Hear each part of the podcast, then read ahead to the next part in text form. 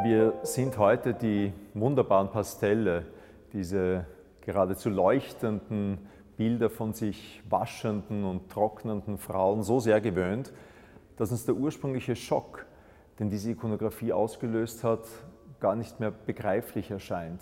Edgar Degas nimmt ja eine Art Geheimperspektive ein.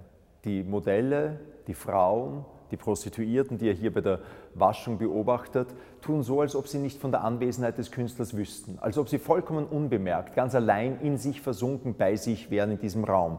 Das verdankt sich diesem Blick von oben hinunter auf das Modell. Man ist ihnen nah, aber sie selber hören uns nicht, spüren uns nicht, sehen uns nicht. Das löst eine Intimität im Verhältnis zwischen Bild und Betrachter, zwischen Frau und Künstler, zwischen Modell und Künstler aus, die es bis dahin nicht gegeben hat. Man war gewöhnt, dass das Bild eine eigene Wirklichkeit ist oder aber aufreißt durch den Blick aus dem Bild. Hier entsteht eine dritte, eine weitere Variante des Bild-Betrachter-Verhältnisses, das uns zwingt in eine Position des Voyeurs, des unbemerkten Voyeurs, die auch ungemütlich sein kann manchmal. Es ist, als ob Degas seine Frau, ein Modell in ihrer Wohnung betrachtet hätte und einfach zeichnet. Das ist bei weitem nicht der Fall. Kein Modell hätte sich für so eine Haltung hergegeben. Das sind Ansichten, die im Bordell gemacht sind. Vor und nach dem Besuch des Kunden. Das sind Waschungen, von denen der Bürger des 19. Jahrhunderts ganz genau wusste. Und man muss diese Spannung, glaube ich, erkennen. Das ist der private Blick. Das gesamte 19. Jahrhundert ist geradezu zerrissen zwischen einem Kult des Privaten, der auch tunlichst vom Öffentlichen vollkommen abgeschottet wird, was die Familie betrifft, aber auch was sexuelle Vorlieben betrifft, und der Öffentlichkeit, in der man eine bestimmte Fassade zeigt, in der man eine bestimmte Ehe führt, in der man ein Amt ausübt.